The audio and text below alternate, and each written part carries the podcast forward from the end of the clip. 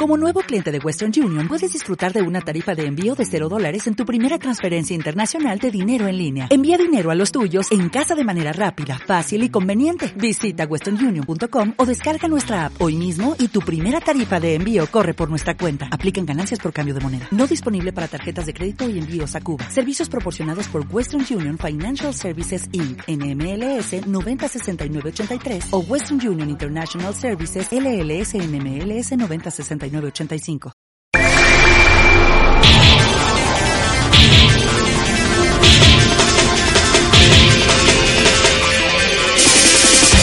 Antimateria X7. Así es, Antimateria X7. El podcast favorito de todos ustedes, con su servidor Argel Viaga alias Los Diplomax. Y desde luego también van a escuchar a Alonso y a Maritan con sus respectivas notas y el tan adorado Zundinito. Yo por lo pronto les diré que les traigo una nota acerca de la inmigración a Canadá. ¿Por qué inmigrar a Canadá? Bueno, pues la pregunta se puede voltear y más bien sería ¿por qué quedarse en México? Eh, si tú estás en apuros porque dijiste que si ganaba López Obrador te ibas del país, tal vez esta nota sea para ti. Eh, inmigrar a otro país siempre es muy difícil, no importando qué país sea. Diría que va de difícil a extremo difícil.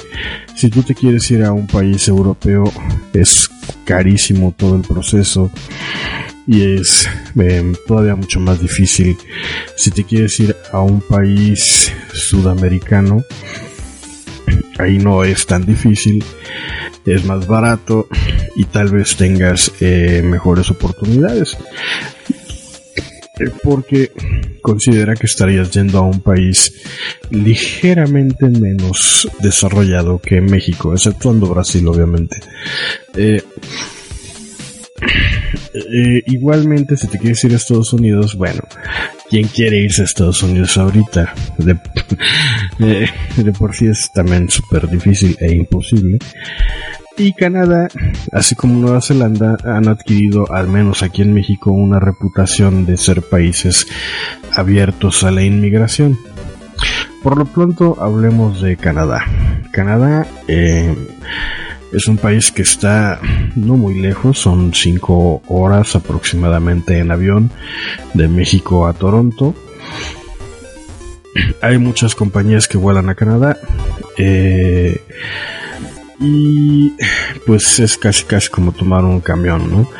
El boleto a Canadá puede ir de los 13 mil a los 25 mil pesos dependiendo de la aerolínea que escojas, ida y vuelta. Y el dólar canadiense anda alrededor de entre 14 y 15 dólares, 15 pesos, perdón, 14 y 15 pesos por dólar, eh, más o menos, dependiendo de cómo esté la cotización. Esto al mes de julio del 2018. Y bueno, Canadá pide una serie de requisitos para irte e inmigrar. Eh, creo que si tú de verdad estás harto de México y te quieres ir o simplemente quieres ir a probar nuevos aires porque no te acomodas aquí, sea cual sea la respuesta, eh, debes de saber que el requisito número uno para poder entrar a Canadá es inglés. Así es, inglés o francés. Eh, toda la información para emigrar a Canadá está en inglés. Antes estaba en inglés y en español y francés. Ahorita solo está en inglés y francés. Eliminaron el español. ¿Por qué? Porque es obvio que si tú te quieres ir a un país extranjero a vivir, tienes que hablar su idioma. Eh, no es como que, ay, bueno, llego a la comunidad de mexicanos y ya, no. O bueno, es que todo el mundo habla español. Bueno, eso es en Estados Unidos. Sí es cierto que muchísimas personas hablan español en Estados Unidos, pero en Canadá te lo juro que solo hablan inglés o francés. O el idioma de su país nativo. Y al ser Canadá un país de inmigrantes, pues hablan filipino, chino, eh, de todo, menos español. este, entonces, eh, tienes que aprender inglés y desde, desde ya, porque toda la página de con toda la información de cómo emigrar a Canadá está en, inglés o francés. Ahora bien, si tú ya sabes inglés, te piden certificar tu nivel de inglés. Desde ahorita te digo, olvídate del TOEFL o como se pronuncia el TOEFL, que es como que la moda aquí en México para pedir tu o validar tu nivel de inglés. Olvídate de eso, Canadá no lo acepta, no le interesa el TOEFL o TOEFL o como se diga. Tiene otros sistemas de certificación. Tiene uno que se llama TEF, TEF, que es para el idioma francés, para certificar tu nivel de francés. Tiene el IELPS, IELPS, que es con el que tú puedes certificar tu nivel de inglés. Y tiene otro que se llama Si algo, pero no importa mucho porque eh, con el cualquiera de los dos en la página cuando estés leyendo la información puedes buscar que si no sabes cuál es la página puedes buscar eh, trabajar en Canadá. Y buscas eh, la página del, del gobierno de Canadá eh, si tú puedes trabajar en Canadá en Google, te van a salir un montón de páginas en español de cómo hacerle para emigrar, te van a, incluso hasta te van a pedir dinero para el trámite y, todo eso, pero hay muchas eh, páginas fraudulentas que te ofrecen trabajo en Canadá y es totalmente mentira. Te piden una cuota de para los trámites de inmigración y pues lo único que hacen es quitarte el dinero entonces, yo te recomiendo que solo cheques las páginas eh, oficiales tanto del gobierno de México o como del gobierno de Canadá. Curiosamente el gobierno de México eh, tiene opciones eh, o información, perdón, mejor dicho, información de cómo emigrar a Canadá en la embajada de Montreal. si tú entras a la página del consulado mexicano en Canadá de Montreal, tiene una página de empleo en Canadá. Te dice qué páginas checar. Eh, toda la información desde luego está en español porque es una página mexicana. Y te dice eh, cómo hacerle un... Te da unos tips muy generales y te manda ya a la página de inmigración de Canadá. La página de inmigración de Canadá eh, es parte de la página del gobierno. Antes la información de cómo emigrar e inmigrar estaba en las páginas de las embajadas, pero ellas centralizaron toda esa información en una sola este, página que es Inmigración y Ciudadanía. Eh, hay varias formas de ir a Canadá. hay una que es, desde luego, para jóvenes, que es estudiar. Puedes eh, estudiar eh, en Canadá y se te facilitaría más eh, después a la hora de hacer un ingreso ya oficial. Si no te gusta Canadá, pues ya solo te gastes con la experiencia de estudiar. Puedes ir de visita eh, para hacer negocios si es que tienes muchísimo dinero. Eh, o simplemente pasear y o puedes ir a trabajar no necesariamente emigrar es decir tú puedes ir a Canadá trabajar un rato seis meses o un año, y promedio es un año. Eh, y ya te regresas y eso también te suma puntos si es que decides hacer tu permanencia definitiva en Canadá. Es muy difícil entrar a, inmigrar a Canadá a pesar de que digan que pues acepta todo porque privilegia ciertas profesiones. Estas profesiones que privilegia cambian a cada rato dependiendo de cómo se dé los movimientos de personas o el flujo de inmigración. Ahorita, por ejemplo, están pidiendo panaderos eh, y están pidiendo enfermeros, pero no son enfermeros, ellos les llaman caregivers.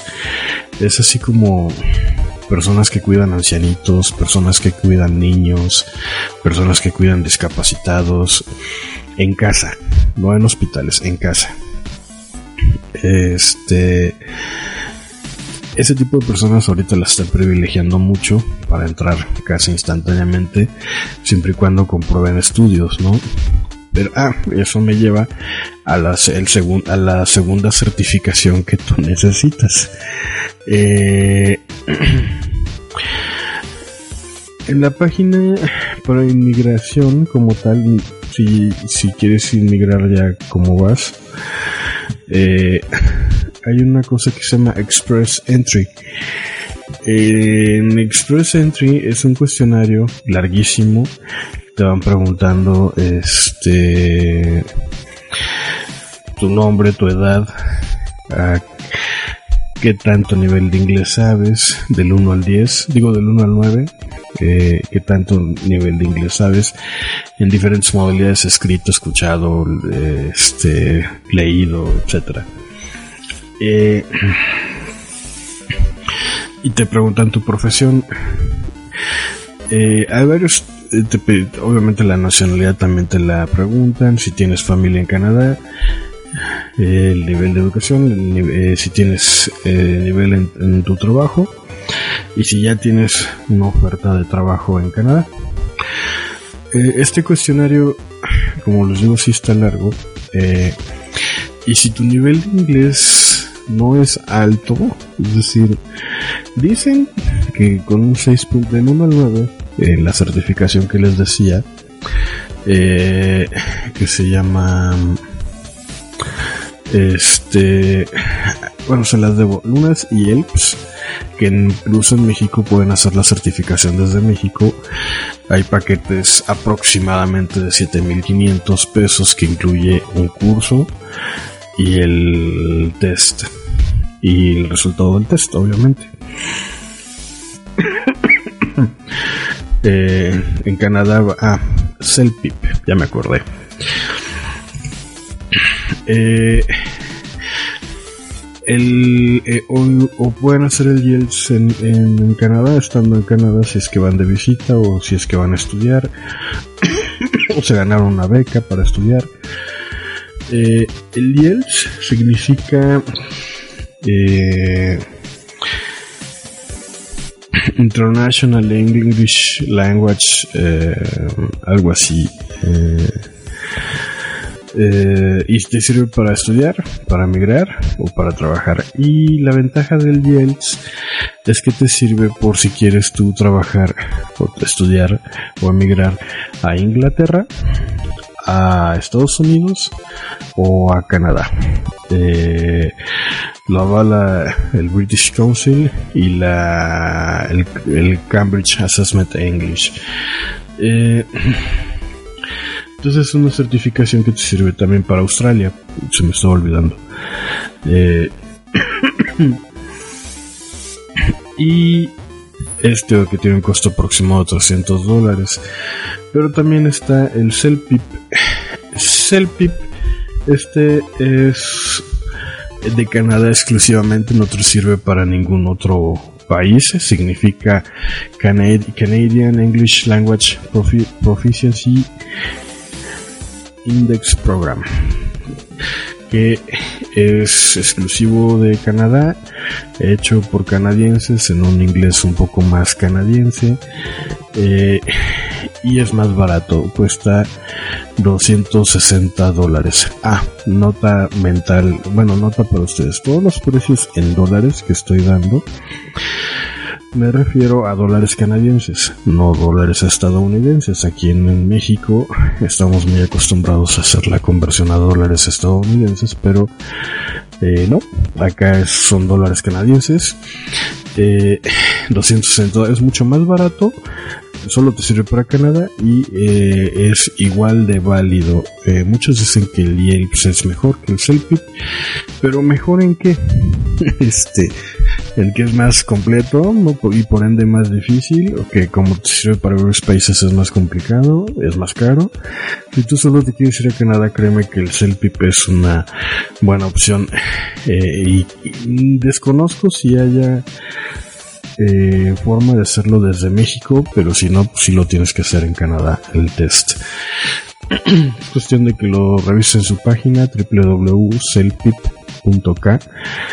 Eh, igual el IELTS tiene su, su página que es IELTS.org.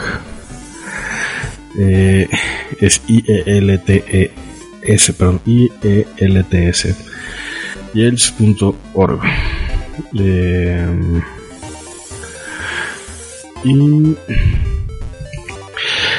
bueno, esa es la certificación de idioma. Si tú, o sea, entre más, ah, bueno, eh, en este cuestionario que te digo en la página de inmigración de Canadá, que te van preguntando tu nacionalidad, tu edad, eh, tu pasaporte, si tienes familia, todas esas preguntas van sumando o restando puntos. Bueno, restando no, simplemente cero, ¿no? Sumas o, o no sumas puntos. Y obviamente, entre más alto sea tu nivel de inglés, cercano al 9, te va a sumar mucho más puntos. Y no solo eso, si decides estudiar francés, te va a dar todavía mucho más puntos. ¿Por qué? Porque Canadá es un país bilingüe y todo lo ponen en inglés y en francés. De hecho, cuando tú vas a, al super pared o algún super en Canadá, es muy gracioso ver las etiquetas de todos los productos que están en inglés y en francés y es muy, es muy raro, pero es un país bilingüe. Entonces, el TEF es la certificación que acepta Canadá para el idioma francés. Eh, este y este es el test de evaluación de francés, así se llama, es para Canadá. Y test de evaluación de francés. Aquí en, México lo pueden hacer a través de la Alianza Francesa. La organización de la Alianza Francesa hace el TEF. Hay otros, eh, hay otras pruebas como el TCF y el DFP. Pero el TEF es el que acepta Canadá. Y ese es el, eh, aunque tú tengas bajo, es decir, que si tú tienes un nivel alto de inglés, por ejemplo, que saques 8, de la escala del 1 al 9 y sacas un 4 en francés, te suma puntos. No porque sepas muy poquito francés te van a restar puntos, no. Al contrario, te va este, a, a ayudar mucho. No sé, desconozco eh, cuál es el costo del TEF, pero eh, pues está muy bien que te prepares y estudies francés. Eh, y bueno, esos son los primeros gastos que tienes que hacer para la certificación de eh, el idioma. Después te van a preguntar a qué, te, qué, qué nivel de estudios tienes. Eh, ellos te piden desde secundaria en adelante, ¿no? y lo ideal, esto me lo han platicado personas que eh, están viviendo en Canadá. Es muy variado de lo que me han platicado, pero lo que muchos coinciden es que necesitas maestría. Eh, es decir, eh, si tu carrera eh, o tus estudios que tienes no están dentro de las carreras privilegiadas o favorecidas para emigrar a Canadá, eh, entonces sí tienes que tener una, una maestría, te ayuda muchísimo Em, o estudiar una maestría en Canadá, pues eh, intentar trabajar y estudiar en Canadá y eso te ayudaría mucho a obtener la residencia y posteriormente la ciudadanía. Eh, hay una eh, página que es para certificar las equivalencias de estudios de México con Canadá Ahí mismo cuando tú estás llenando el cuestionario te da la este te da la, el nombre de la página. Ahorita no lo tengo a la mano. Eh, pero eh, ahí eso también tiene un costo, esa certificación de equivalencia de estudios eh, tiene su costo, es otro costo que añades a, tu trámite de, inmigración, emigración, perdón. y ya después eh, te van a preguntar si tienes familia en Canadá, si eres soltero, si eres casado, eh, si quieres quedarte permanente, en qué, en qué provincia de Canadá quieres vivir. Y ya dependiendo de todo eso te van a decir si eres elegible para el Express Entry o no. Si eres elegible, pues ya prácticamente estás en Canadá. Eh, pero si no, todavía no te decepciones, va a ser más difícil, pero lo puedes hacer el chiste de esto es tener dinero. Eso es, yo creo que después del inglés, lo que más necesitas para emigrar a Canadá es dinero. ¿Por qué? Porque invariablemente tienes que probarle al oficial de inmigración, es decir, cuando tú vas a pasar por aduanas y por inmigración en Canadá, tú le tienes que demostrar al oficial de inmigración que te puedes mantener por ti solo durante un periodo determinado de tiempo. Lo ideal mínimo que piden, lo mínimo ideal que piden el gobierno son 15 mil dólares canadienses. Sí, es mucho dinero, pero eh, no, no es como que un requisito como tal, porque si tú tienes una oferta de trabajo, eh, de eso vamos a hablar más adelante, en la cantidad de dinero que tú necesitas para ingresar a Canadá se reduce mucho. Ahora bien, eh, creo que es más fácil si tú vas a Canadá de paseo primero, o vas a estudiar primero, o te ganas una beca de intercambio y vas por allá eh, y, tienes, te haces de amigos que te puedan apoyar este allá en Canadá. Mucho más fácil. Pero si no, si vas desde cero, sin conocer, solo porque ya estás harto, eh, este tienes que tener en cuenta esto, este tema del dinero. Entonces, eh, tú están, eh, ah bueno, las ofertas de trabajo. Si tú tienes una carrera que no está dentro de las privilegiadas, pero eh, sientes que tienes una oportunidad de trabajo en Canadá, puedes buscar trabajo en Canadá hay una página, hay muchas desde luego, pero la más usada que tengo entendido yo eh, se llama indeed.k, o sea, indeed.ca. Eh, esta página es de trabajos eh, que ofrecen los canadienses y si tú ves que hay un trabajo en el cual tú eres excelente, puedes solicitar eh, o aplicar, que de hecho eh, esa expresión está mal aplicada. Eh, curiosamente, aplicar para un trabajo no existe, está incorrecto. Tienes que decir solicitar el trabajo, hacer una solicitud, no llenar una aplicación. Eso es una aberración del lenguaje. Tienes que solicitar el trabajo. Eh, y si, y si tú convences a la empresa de que eres excelente y que vale la pena contratarte, la empresa te va a extender una oferta de trabajo. Y también la empresa debe de llenar el LMIA. ¿Qué es el LMIA? LMIA es Laboral Market Impact Assessment. Eh, que eh, la empresa es un formato que llena donde dice creo que esta persona está altamente calificada y va a causar un impacto positivo en el mercado laboral en el ambiente donde se va a desarrollar y me va a ayudar a mí como empresa a crecer más. Ese es el LMIA. Eh, ya que tienes tu oferta de trabajo y el LMIA, nota, el LMIA eh, solo es para las carreras que no están privilegiadas. Eh, o que necesitan un work permit, eh, el permiso de trabajo. Entonces, tú teniendo esa oferta de trabajo más el LMIA, las adjuntas en tu solicitud de work permit y ya te dan el work permit y ya te dan eh, una visa temporal y ya puedes irte para allá a trabajar.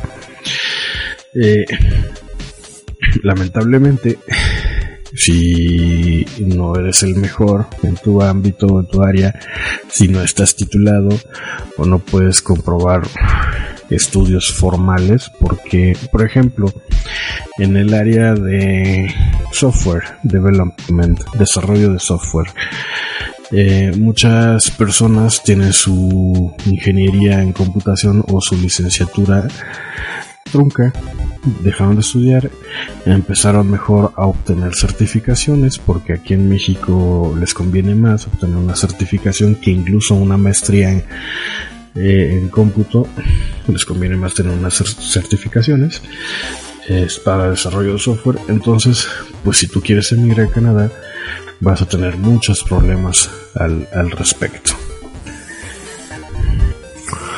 Entonces, eh, no te desanimes eh, de que se puede, se puede, solo que se complica más. y finalmente eh, dices, bueno, si tengo que hacer todo ese papeleo, ¿vale la pena? Yo no te puedo decir eso porque cada quien eh, tiene como que, que experimentar el ambiente. Es decir, incluso Canadá, que siendo un país tan grande, no es lo mismo que visites Toronto, que visites Vancouver, que visites Montreal. Eh, es como en México. No es lo mismo que visites Monterrey, que visites la Ciudad de México o que visites Cancún, ¿no? Eh, o que visites Campeche. Este, eh, yo te sugeriría que fueras primero a probar si te gusta el ambiente, si te gusta la gente y cómo se desarrollan sus costumbres. Eh, allá en Canadá se pagan muchísimos impuestos, eh, prácticamente de tu sueldo anual, el 50% va para impuestos y el 50% pues es para ti. Pero a la gente no le enoja pagar impuestos o no le molesta tanto porque sí lo ve reflejado en, eh, exhibe ese dinero aplicado en sus ciudades, ¿no? En su sistema de salud eh, y en el transporte público, por ejemplo, eh, es un nivel de vida muy alto, similar al europeo. Entonces, pues es cuestión de que lo pruebes. Aquí está, por si tenías la duda o sabes de alguien que se quiere ir y está gastando su dinero a lo tonto en conferencias y en eh, otras empresas que te ayudan con el proceso de emigración. Pues eh, primero infórmate, primero asegúrate que no te estén quitando el dinero únicamente por asistir a la conferencia o que sea una empresa fraudulenta. Es mejor eh, entrar a la página del gobierno de Canadá en el área de immigration. Incluso también la página de, creo que del consulado de, de Montreal trae algunos tips. Y pues eh, mucha suerte. Ahora los dejo con Magda que nos tiene una fabulosa nota que a continuación nos va a comentar. Emergencia, según el diccionario, significa que algo brota, que sale a la superficie, emerge. Y es hasta a este tipo de sucesos a los que me voy a referir en esta nota, no a cosas tipo accidentes, peligros o desastres. Hablo de emergencia como ese significado opuesto a inmersión, fusión o combinación y unión de cosas separadas. Voy a hablar de cómo es el surgimiento de nuevas y coherentes estructuras, de patrones y propiedades dentro del proceso de autoorganización en un sistema complejo. Sé que ahorita suena muy, muy raro, pero creo que la mejor forma de todos ponernos en el mismo canal es viendo ejemplos. Por emergencia me refiero a, por ejemplo, este, los fenómenos primordiales como el Big Bang, ¿no? El principio, donde hay una emergencia de algo a partir de la nada. Cómo se lograron las estructuras de gran escala y cómo los acúmulos de galaxias, gracias a las fluctuaciones de densidad en los inicios del universo, permitieron la aparición de estrellas y cómo todos los elementos pesados eh, que emergen precisamente de la nucleosíntesis y fusión dentro de las estrellas permitieron la formación de los sistemas solares. Piensen cómo la combinación de la gravedad, de las explosiones estelares, fueron conduciendo a la creación de las mismas.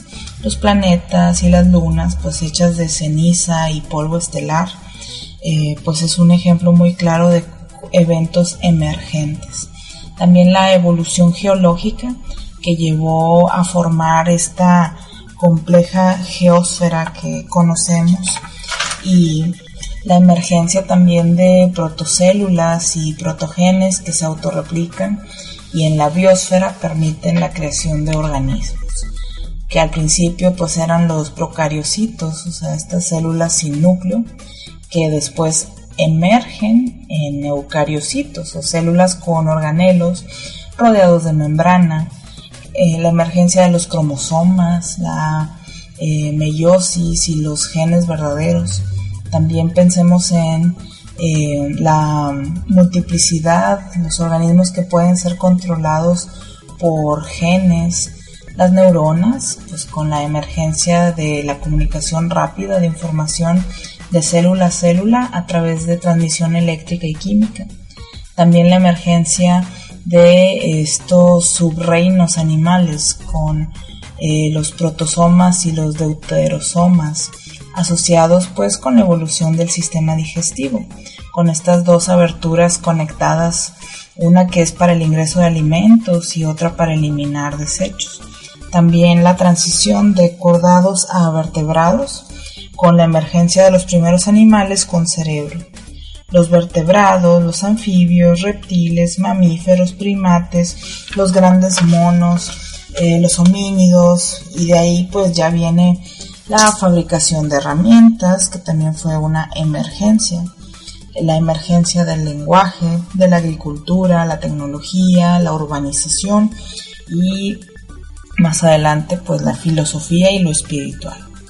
Pues más ejemplos de fenómenos emergentes en la naturaleza pueden ser pues la transición entre estados sólidos, líquidos y gaseosos, las propiedades de las moléculas, proteínas, organelos, células, órganos y organismos, las burbujas, los panales, las montañas, los océanos, ríos, colonias de hormigas, todas las propiedades que puede tener un individuo, las colecciones, los mercados, las economías y las ciudades son emergencias de un sistema complejo, primordial o inicial que gracias a ciertas características se pudo eh, presentar.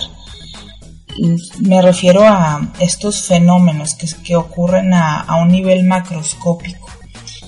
En contraste, a los componentes y procesos de nivel micro que los originan.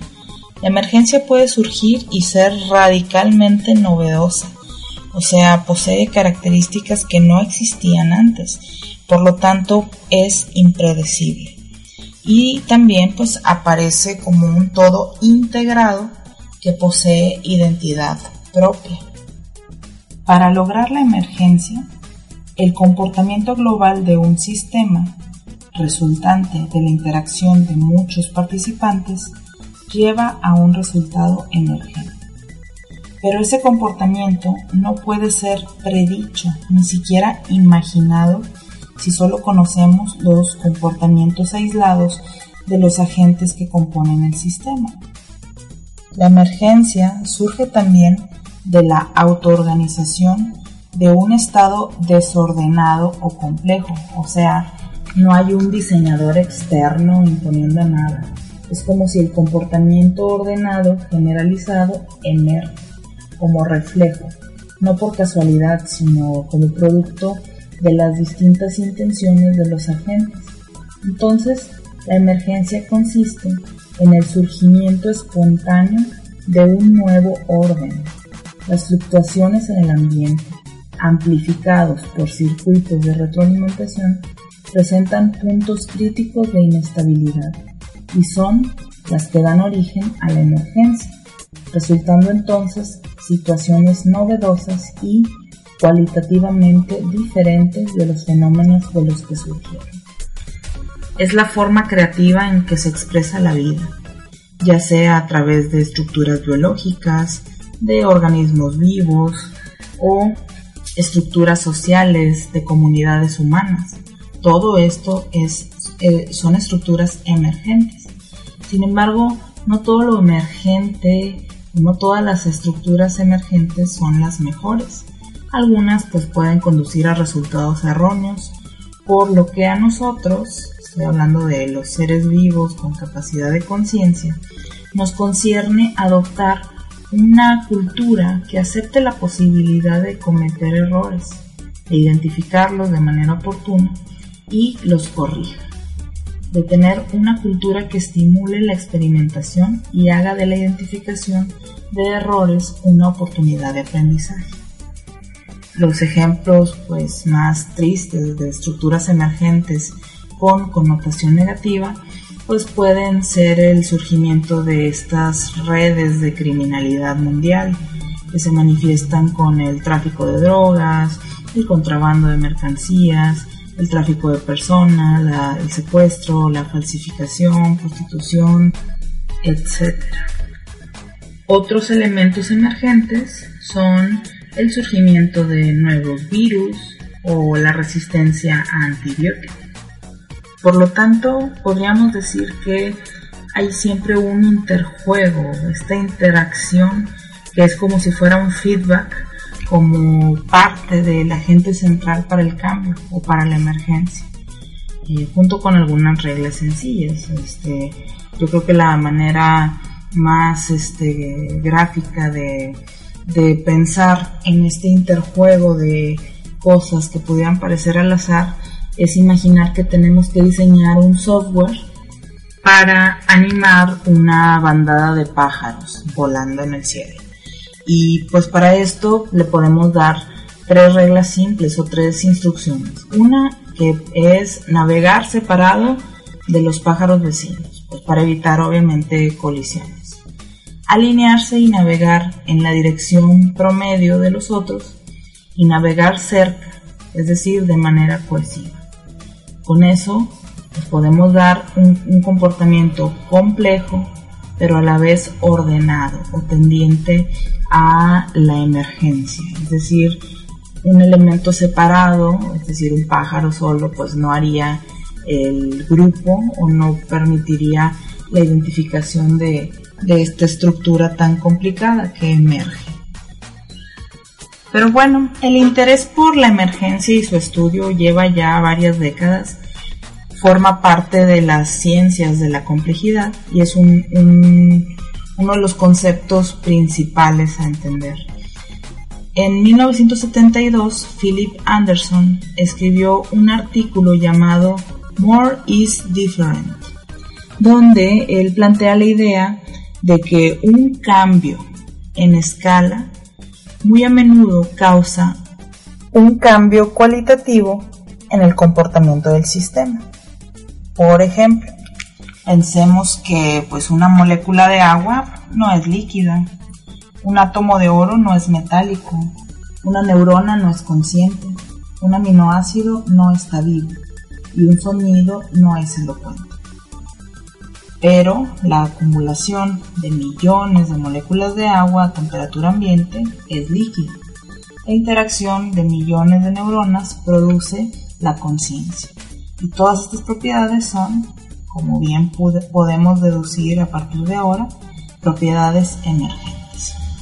Ya para terminar, las condiciones que facilitan o favorecen la emergencia son, primero, la conectividad entre las partes de un sistema, la diversidad de las unidades o elementos, ya sea en dimensión, eh, diversidad cultural, intelectual, emocional, física, química o de temperaturas, lo que sea.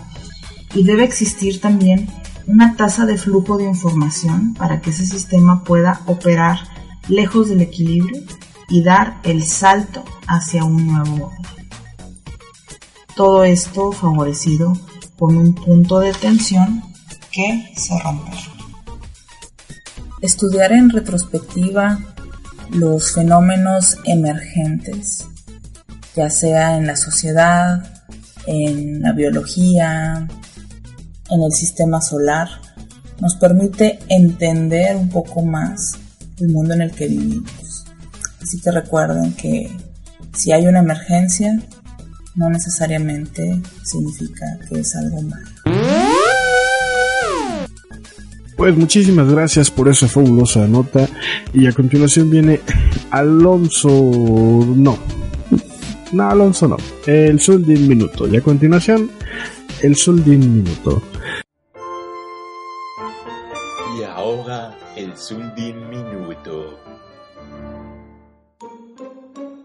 Santos y buenos días tengan todos ustedes, parroquianos que se reúnen cada semana a escuchar el sermón de la Sagrada Trinidad de Antimateria.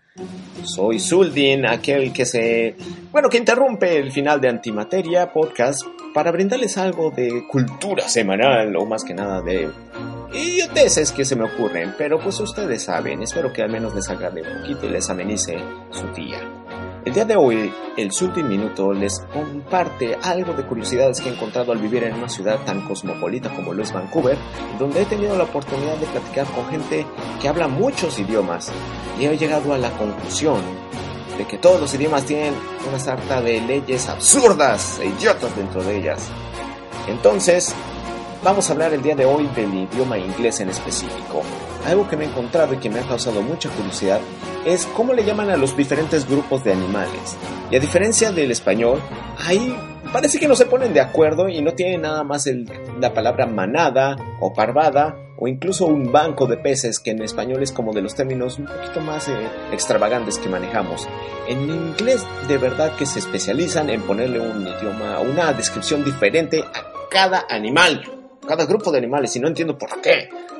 Tienen ejemplos, ahí tienen una manada de leones, que no se le llama manada, se llama a pride of lions, un orgullo de leones. Cuervos se le llama a murder of crows, un asesinato de cuervos. Lemures se le llama a conspiracy, una conspiración de lemures. Tienen también un parlamento de búhos, una armada de hormigas, y por alguna razón que nadie me ha sabido explicar, cuando hablas de un alce se le llama amus, pero cuando hablas de muchos alces también se le llama mus. Si hablas nada más de uno, puedes estar hablando de un solo animalito, un alce, o de 500 millones de alces y siempre vas a usar el término mus. ¿Por qué? Pues, pues, porque así es el idioma y te callas y así lo manejas. Absurdo.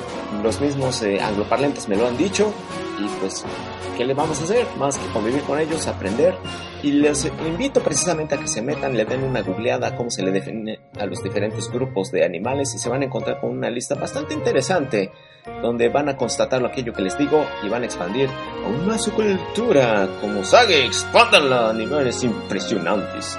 Se despide por hoy su amigo en Suldin con su Suldin Minuto. Nos vemos la próxima semana con más anécdotas interesantes. Y a continuación, Alonso nos deleitará interpretando La suave patria. Adelante, Alonso.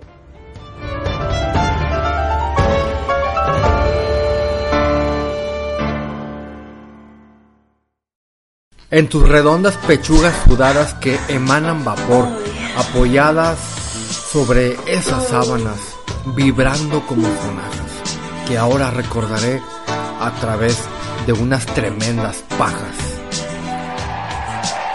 Gracias, gracias querido público. No teníamos dinero para comprar los derechos de la obra anterior, pero yo compuse esta versión 3X que se llamó La Bella Paja. Y ahora sí, qué bueno que les gustó el sol de un minuto y viene Alonso. A continuación Alonso con otra fabulosa nota. Sobrevivir viviendo solo. Cómo gastar menos en comida. Es una serie de tips para gente que vive sola y cómo sobrevivir viviendo solo, solo o sola. Porque amigos, está comprobadísimo que las personas a las que yo hago referencia necesitamos ayuda o hemos necesitado ayuda por nuestra situación. Está comprobadísimo que los hombres adultos que somos solteros, dejados, abandonados o simplemente ignorados, tenemos posibilidades muy altas de vivir menos tiempo que las personas que viven acompañadas o ahuevadas a estar con alguien. Yo atribuyo a que nuestra extinción es más sencilla por la teoría del todavía aguanta. Imagínate, imagínate, un hombre intentando lavar su ropa que se acaba de poner. Se la quita y la, y la quiere lavar. O una persona que está pensando si tirar a la basura o no lo que le sobró en el plato de comida. La respuesta va a ser la misma. Todavía aguanta. ¡Pum! Intoxicado. ¡Pum! Con ronchas en la piel.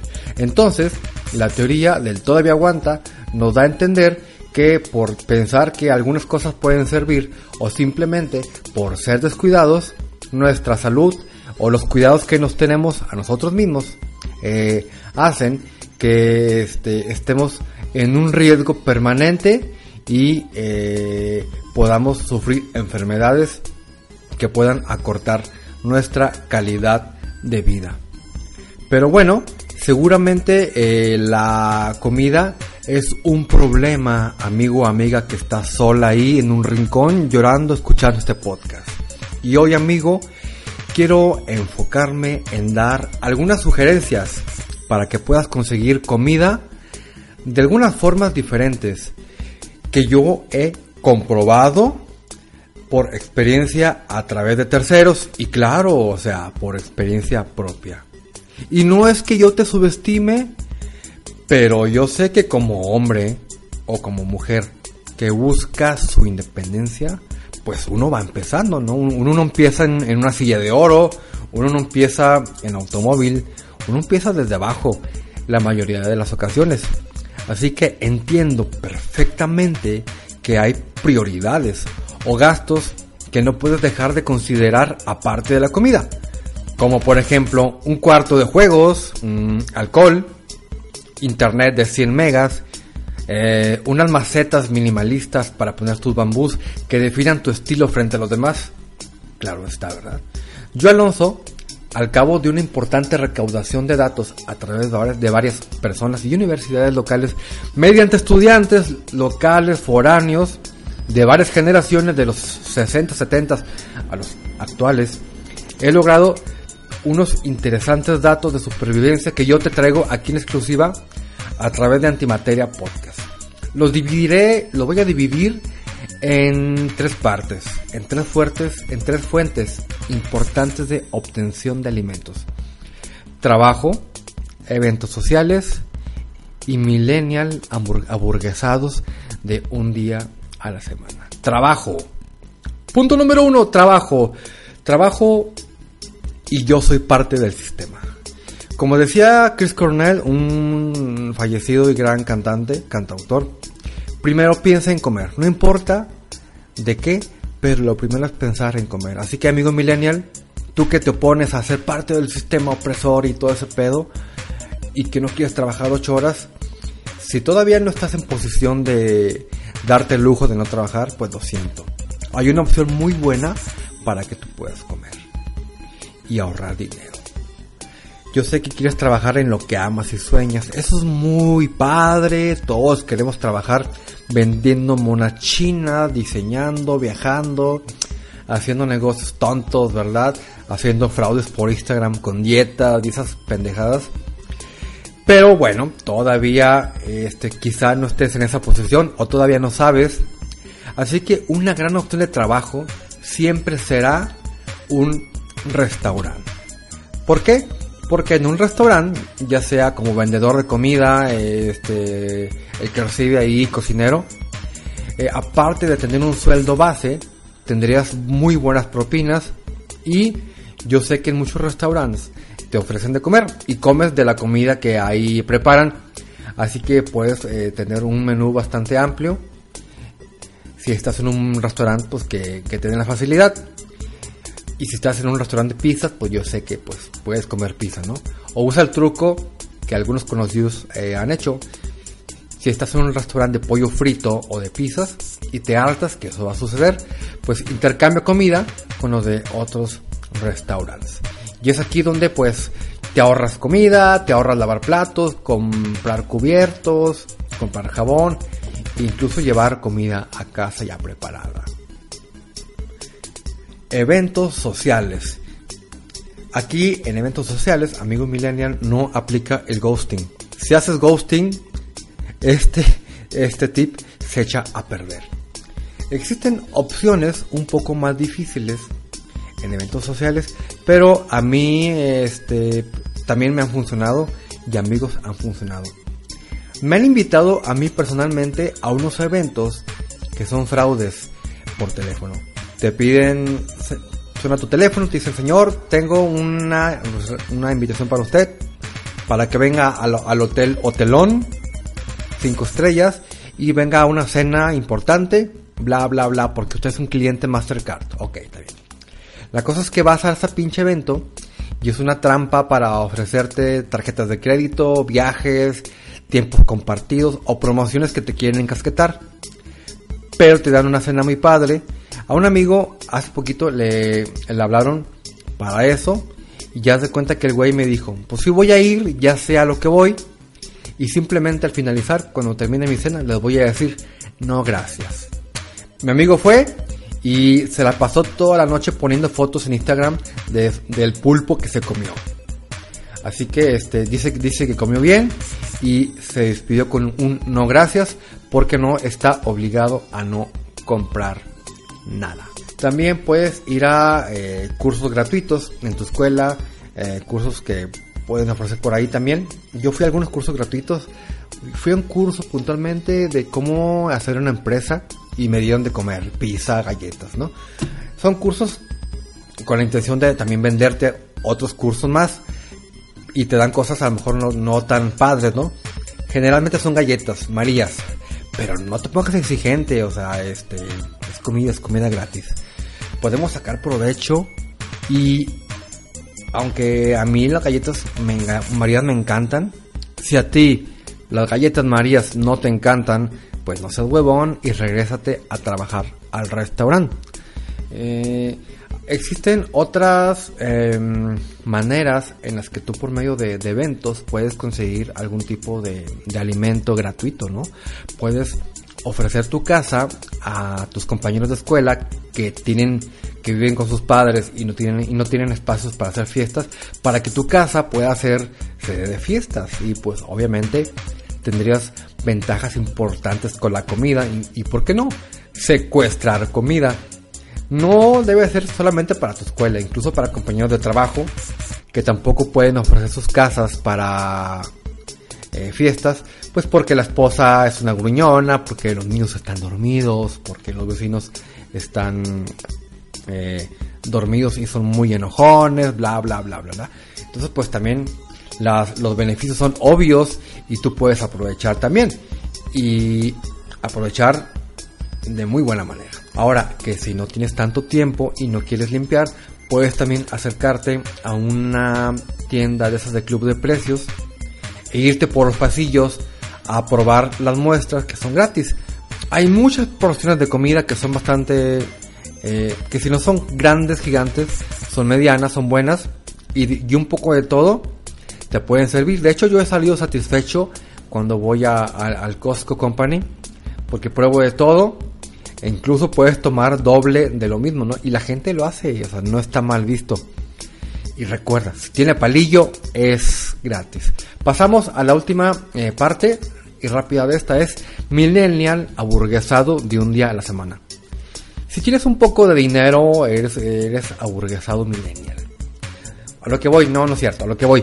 Este, existen opciones de, pedir comida por medio de aplicaciones a, domicilio, en la que si tú pides cierto número de comida o recomiendan la, aplicación, recomiendan la aplicación a cierto número de, de personas, te envían un cupón de cierta cantidad de dinero que generalmente es suficiente para que tú puedas intercambiar ese cupón por comida gratis.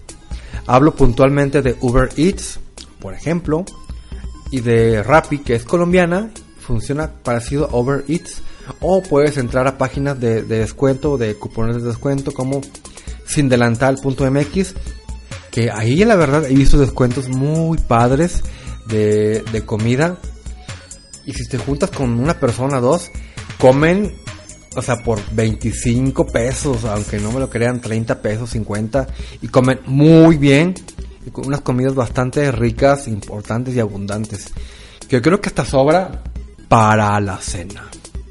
Así que espero que estos eh, tips les hayan servido amigos, eh, no se malpasen y recuerden que eh, podemos ser un poco creativos y cuando hay hambre, no hay pan duro. Así que antes de irme, ¿qué les iba a decir algo importante? Gracias por estar al tanto de esta sección y espero que algún día esto puedan aplicarlo. Pero les deseo que ojalá no estén en esta situación. Y si no lo están, pues inviten, inviten algo a alguien que crean que lo necesite. ¿Por qué no invitarlo? Y si tienen alguna cosa que compartir de opinión y sugerencia, de que pues mira, yo le hice así, Alonso, estás mal o estás muy bien, o puedes estarle, estar de esta mejor manera, pues pasen el, pasen el dato por medio de un feedback o porque mejor no.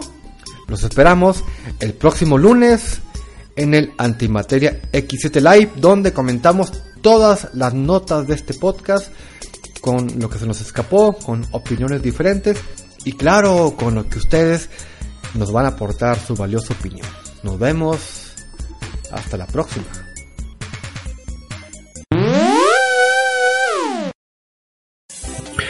Muchísimas gracias por habernos escuchado.